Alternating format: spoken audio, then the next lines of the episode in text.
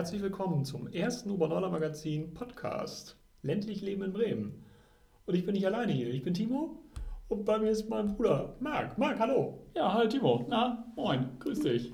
Ja, moin. Ich freue mich, dass wir in unserem neuen Studio hier mal sitzen. Das ist ein großartiges Gefühl. Das macht richtig Spaß. Ich freue mich auch schon drauf, etwas aus dem Obernorder Magazin vorzulesen. Ja, liebe Hörer, das ist neu, das Obernorder Magazin, jetzt auch als Podcast zum Hören, zum Nachhören, als kleine Inspiration unserer Themen. Und wir beide führen euch ein bisschen durch das Programm. Was haben wir denn die September-Ausgabe? Goldene Spätsommertage, sagt Anne Günther im Editorial. Da hat sie recht, wenn ich so rausschaue, die Groß- Sonne scheint, Groß 30 Grad, toll, oder? Weltklasse. Ich bin begeistert. Nochmal die warmen Tage genießen. Herrlich. Die Blüte. Das Licht wird schön warm, goldig, angenehme Temperaturen und so langsam kommt man zur Ruhe und genießt die letzten Sonnenstunden ganz bewusst Ja, und kann den Akku nochmal auffüllen vor der dunklen Jahreszeit. Uh, Da fangen wir schnell an zu lesen, oder? das würde ich auch sagen. Was hältst, du nicht von einem, was hältst du von einem Besuch im Bauerngarten vom Lyrop-Hof? Toll. Wollen Mit wir da Liebe mal? gemacht, ganz toll. Wollen wir starten? Magst Sehr du mal gerne. anfangen zu lesen? Ich würde gerne starten. Dann lesen wir mal los. Bauerngarten des Le Krophof. Ende Juni stand der Bauerngarten auf dem Le in voller Blüte. Im 2009 angelegten und mit einer großen Hecke eingefassten Bauerngarten wachsen Glockenblumen neben Rittersporn, Schafgarbe, Färberginster, Lupinen, Fingerhut, Kräuter, Lavendel, Borretsch und Kokadenblumen. Eine eindeutige wissenschaftliche Definition des Begriffs Bauerngarten gibt es eigentlich nicht. Bis Anfang des 20. Jahrhunderts wurde darunter eine von Bauern angelegte umzäunte Ackerfläche verstanden. Die heutzutage typischen Merkmale eines Bauerngartens wie Rosenbogen, quadratische und rechteckige Einfriedung durch Buchsbaumhecken mit Wegekreuz und Rondell sowie Nutz- und Zierpflanzen fanden nachweislich 1913 als Elemente eines Idealbauerngartens im Botanischen Garten in Hamburg, Planten und Blumen, Verwendung. Traditionell gab es vor 1900 solche Gartenformen nicht. Buchsbaumhecken wurden bereits im alten Griechenland in den Schlossgärten gepflanzt, Heilkräuter und Kreuzwege haben ihren Ursprung in Klostergärten. Kennzeichen eines Bauerngartens ist das einträchtige Miteinander von Nutz- und Zierpflanzen, Stauden und einjährigen Sommerblumen. Die Beeteinfassung bringt nicht nur Ruhe in die Vielfalt, sondern verhindert auch die Ausbreitung der Kulturpflanzen auf dem Wege. Als typisch für einen Bauerngarten gilt der Kreuzweg, der den Garten symmetrisch in vier Beete teilt und damit die Einhaltung der Fruchtfolge erleichtert. Der Bauerngarten des Le Krophof entspricht in der Anlage mit Wegekreuz, Rosenbogen und Rondell in der Mitte dem Vorbild des klassischen Bauerngartens. Der im Auftrag der Le Krophof Stiftung von einem Landschaftsarchitekten angelegte Bauerngarten wurde bis vor anderthalb Jahren von Mitarbeitern der Brass, in deren Händen die Gartenpflege liegt, gepflegt. Seit gut einem Jahr liegt die Verantwortung für den Garten in den Händen von Martina Müller. Deren Aufgabe bestand im Herbst darin, Unkraut zu roden, Stauden zu teilen und für den Frühlingsaspekt Tulpen und Narzissenzwiebeln zu setzen.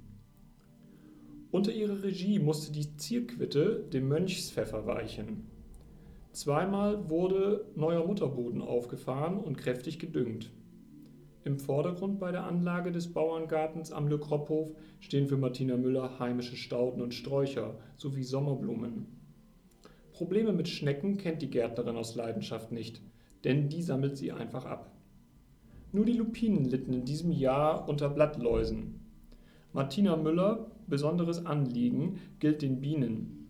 Und so achtet sie in der Konzeption des Bauerngartens auf Pflanzen, die von Bienen bevorzugt angeflogen werden. Ich lasse der Natur gerne ihren Lauf, sagt sie, und freut sich in diesem Jahr besonders über die große Anzahl der Margeriten. Auch Kosmeen sind zahlreich vertreten. Mit der Anlage eines naturnahen Gartens will Martina Müller der Natur wieder etwas zurückgeben. Ach, spannend, was die Frau Müller da so macht in ihrem Bauerngarten. Absolut. Und toll. Schnecken, Schnecken habe ich diesen Sommer auch eingesammelt. Oh, Ohne auf, das waren so viele. Wusstest du eigentlich, dass Hanna und Hermann Klatte auch einen Bauerngarten haben? Nee. Warst Ah. du da? Ja, kann ich dir mal was von erzählen. Da freue ich mich drauf. Erzähl doch mal. Ja, so einen Bauerngarten haben auch Hanna und Hermann Klatte. Er entspricht der ursprünglichen Auffassung eines Bauerngartens, liegt somit nicht direkt am Haus und ist überwiegend ein Nutzgarten. Im Gartenland pflanzen die beiden Oberneulander Kartoffeln, Erdbeeren, Salat, Bohnen und Kräuter. Im Laufe der Jahre verkleinerten sie als Tribut an das Alter die zu bewirtschaftende Fläche immer mehr. Aber ganz wollen Hanna und Hermann Klatte nicht auf den Eigenanbau von Gemüse und Beerenobst verzichten. Wer rastet, der rostet, so ihre Devise. Im Gewächshaus neben ihrem Gartenland kultivieren sie zudem Salatgurken und Tomaten. So kommt im Sommer jeden Tag etwas Frisches aus dem Garten auf den Tisch. Die im Frühjahr radikal zurückgeschnittenen Rosen am Haus haben sich im Sommer prächtig entwickelt. Sie sind die große Freude der ehemaligen Landwirte, kosten aber auch einige Arbeit.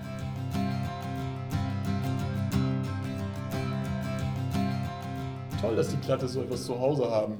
Sag mal, ist das eigentlich auch Hermann Klatte auf dem Titel vom Oberneulander? Ja, genau. Das ist er bei sich im Garten. Tolles Das- Bild, oder? Das ist ja klasse. Ja, das klingt ja gut. Nochmal rausgehen und ein bisschen die Natur genießen. Ja, apropos rausgehen, weißt du, wo du jetzt auch gut hingehen kannst? Nee, Ins Maisfeld. wie ins Maisfeld. Ja, ins Maisfeld. Oberneulander Maislabyrinth und Blumenfeld eröffnet. Jetzt stehen sie in voller Blüte. Rot, blau, gelb, weiß und orange leuchten Dahlien, Mädchenauge, Löwenmäulchen, Bartnelken, Kosmeen und Agaratum auf dem Oberneulander Blumenfeld, das neben dem Maislabyrinth am Hollerdeich liegt.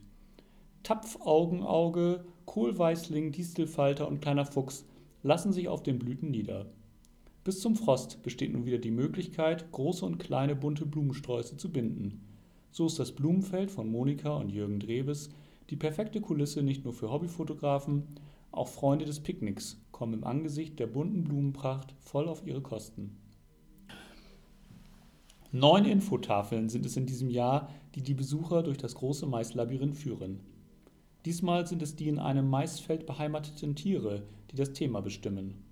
Abbildungen heimischer Tiere tragen dazu bei, sich neben der theoretischen Information ein genaueres Bild von ihnen zu machen. Es ist ja nicht so selbstverständlich, dass jeder diese Tiere kennt, sagt Monika Dreves. Die Oberneulander Landwirte ließen sich nämlich eines Besseren belehren, denn ursprünglich schlossen sie von ihrem Wissensstand auf den der anderen. Die ersten Planungen für das Maislabyrinth, dessen Durchquerung etwa eine halbe Stunde in Anspruch nimmt, begannen schon im Februar. Nicht nur Zeit und Arbeit, sondern auch finanzieller Einsatz sind Voraussetzungen für das Werden des Maislabyrinths. Monika und Jürgen Dreves hoffen daher auf die Entrichtung eines Obolus in die Kasse des Vertrauens. Pro Person kostet der Besuch des Maislabyrinths 2,50 Euro, für Familien mit vier eigenen Kindern 8 Euro. Das eine oder andere Tier lässt sich in dem großen Maisfeld, so Monika Dreves, mit offenen Augen und Ohren nicht nur auf den Infotafeln entdecken. Frühe Besucher des Maislabyrinths können deren Spuren sehen, denn auch Tiere nutzen gerne die Wegeführung. Auf dem Weg von Infotafel zu Infotafel gibt es Spiel- und Spaßangebote, wie die hohe Aussichtsplattform, Balancierbalken und Gummistiefel Zielwurf. Die erste wie auch die letzte Infotafel geben Auskunft über Eigenschaften, Eignung und Bedeutung von Mais als Futterpflanze und vor allem als Winterfutter für die Drewschen Kühe. Alle Infotafeln ergeben das Lösungswort des Quiz, das bei Monika Treves auch für Kindergeburtstage angefordert werden kann. Verloren gegangen ist bislang noch niemand, sagt die Urneulander Landwirtin über das um etliche Ecken führende Maislabyrinth. Es ist eine Freizeitgestaltung der etwas anderen und entschleunigten Art, stellt Monika Dreves fest. Denn Autofahrer haben nur mit Sondergenehmigung die Möglichkeit, auf den Deich zu fahren. Ansonsten ist die Benutzung des Hollerdeichs Radfahrern und Fußgängern vorbehalten.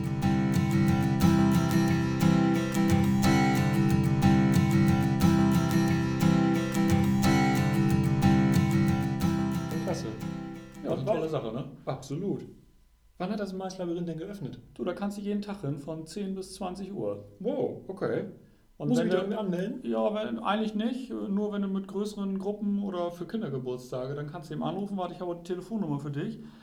Das ist in Bremen 0421 25 07 72. Klasse, ist notiert. Da fahre ich mal hin.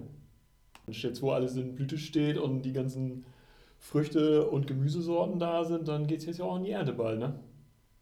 Ja, kommt alles aus dem Garten, ne? Die, Absolut. Die Frage ist nur, was machst du dann damit?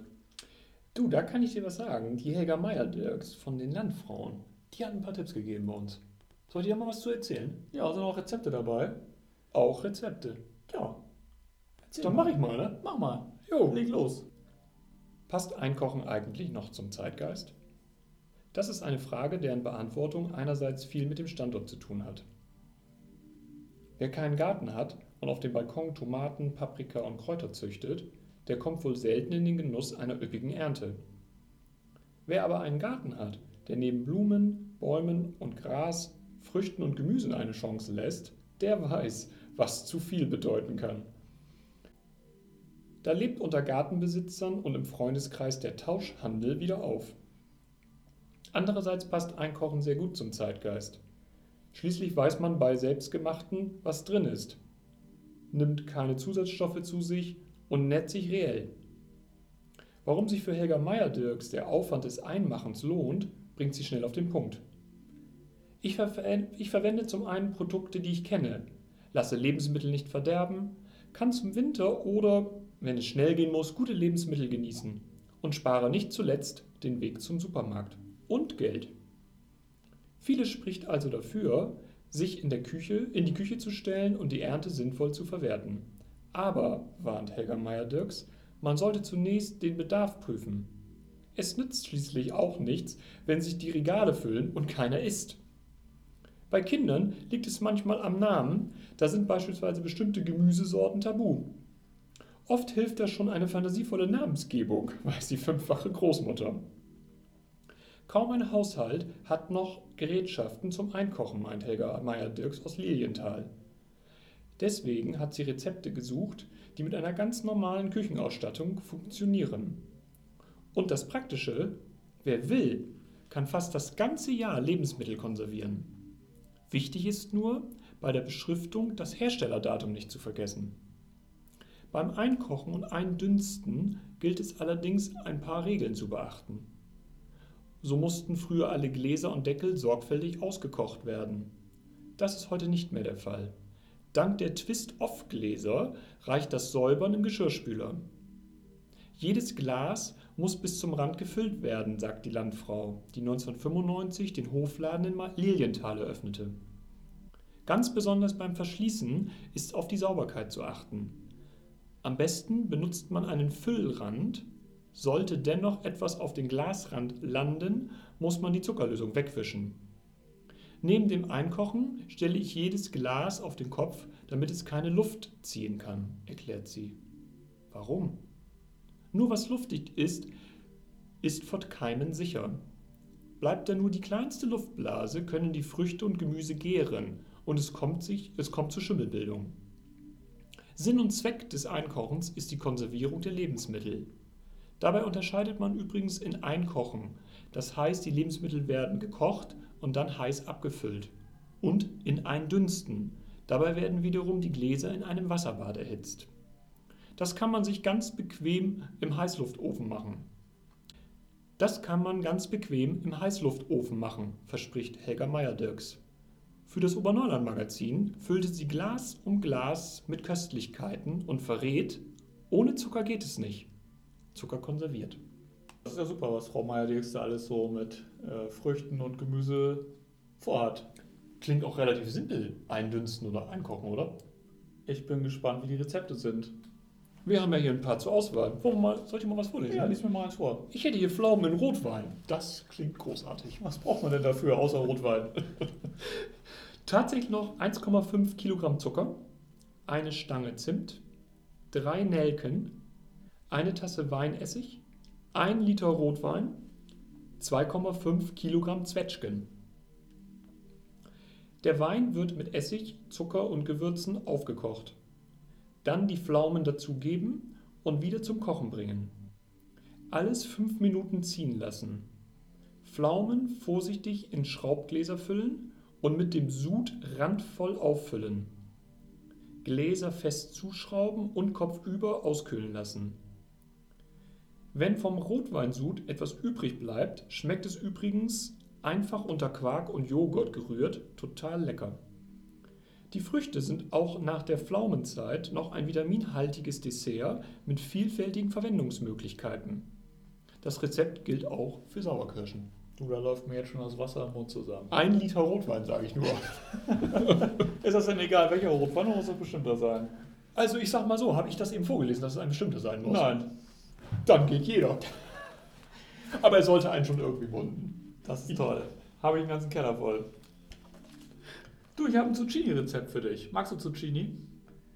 Und zwar sind das eingelegte Zucchini in süß-sauer. Wow.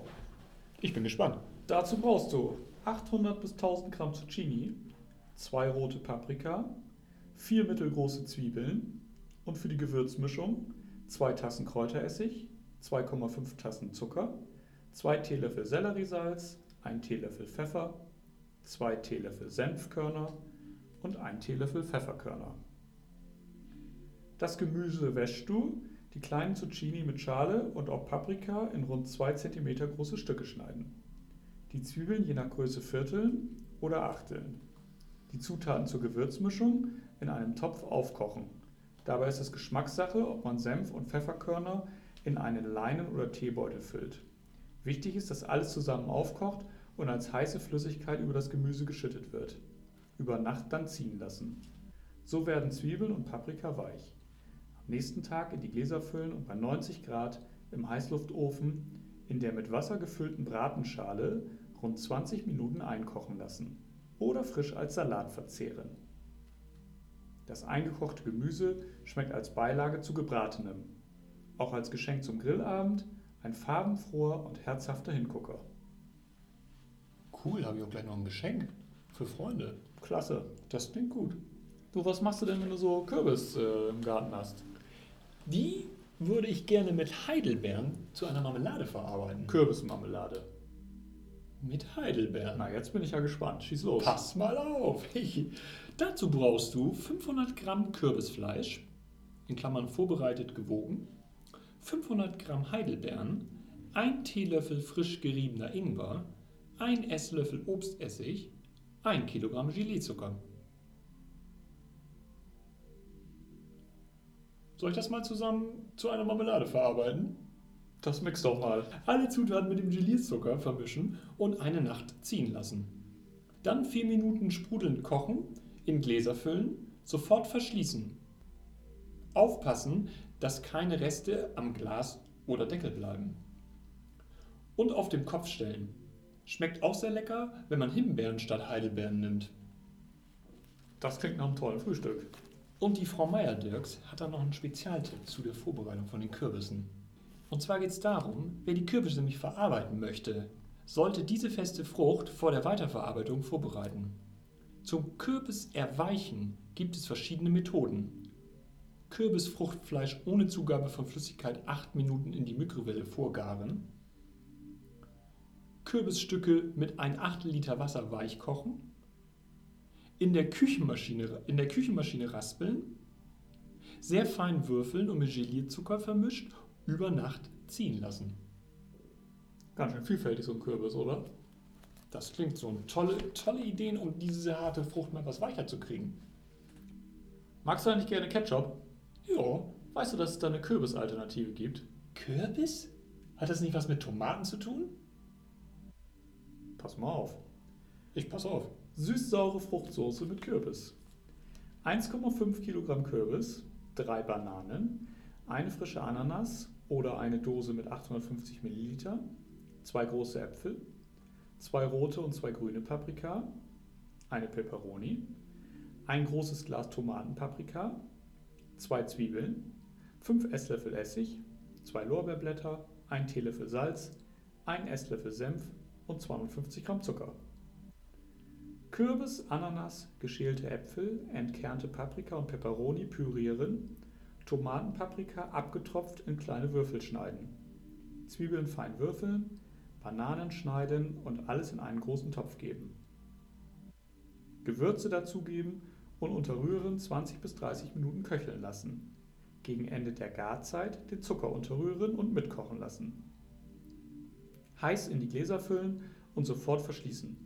So hält die Soße rund 3 bis 4 Monate. Wer die Gläser bei 80 Grad rund 30 Minuten im Ofen einkocht, verlängert die Haltbarkeit auf mindestens 15 Monate. Diese Soße ist perfekt zu Reisgerichten, Geflügel und Fondue. Wer sie kennt, vergisst den Ketchup. Zumal, wenn man über die Zusatzstoffe in diesem einmal nachdenkt.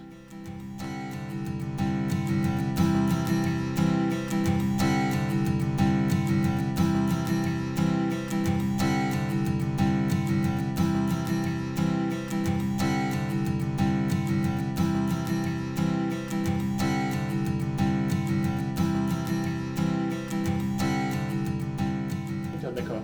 Wusste gar nicht, dass es so zusammen äh, für eine Fruchtsoße reicht. Großartig. Fantastisch, oder? Ja. Susanne, haben wir das irgendwo eigentlich noch zum Nachlesen? Also ich Ja. kann das im Heft nachlesen, die Rezepte. Wo noch? Ja, genau, wenn das jetzt nochmal entweder nochmal nachhören, uns kann man gerne sich nochmal anhören, oder eine Oberneurland-App. Gehst du einfach in den App Store, schaust in ein Oberneurland-Magazin, lädst dir die App runter, kostenlos, und da stehen die Rezepte auch nochmal drin. Da findest du dann auch. Ganz in Ruhe zum Nachlesen. Fantastisch. Ja, liebe Hörer, das war's heute. Mir hat Spaß gemacht. Wie war's Mir bei dir? auch. Es war unsere Premiere. Äh, Ja. Also seid nachsichtig mit Versprechern, Hüsteln und sonstigen Dingen. Äh, Ich hoffe, es hat euch Spaß gemacht. Wir werden euch regelmäßig über diesen Kanal informieren. Und einfach weitere Sachen vorlesen, die einfach das ländliche Leben ausmachen in Bremen. Genau. Und dann bleibt gesund und bis bald. Ciao.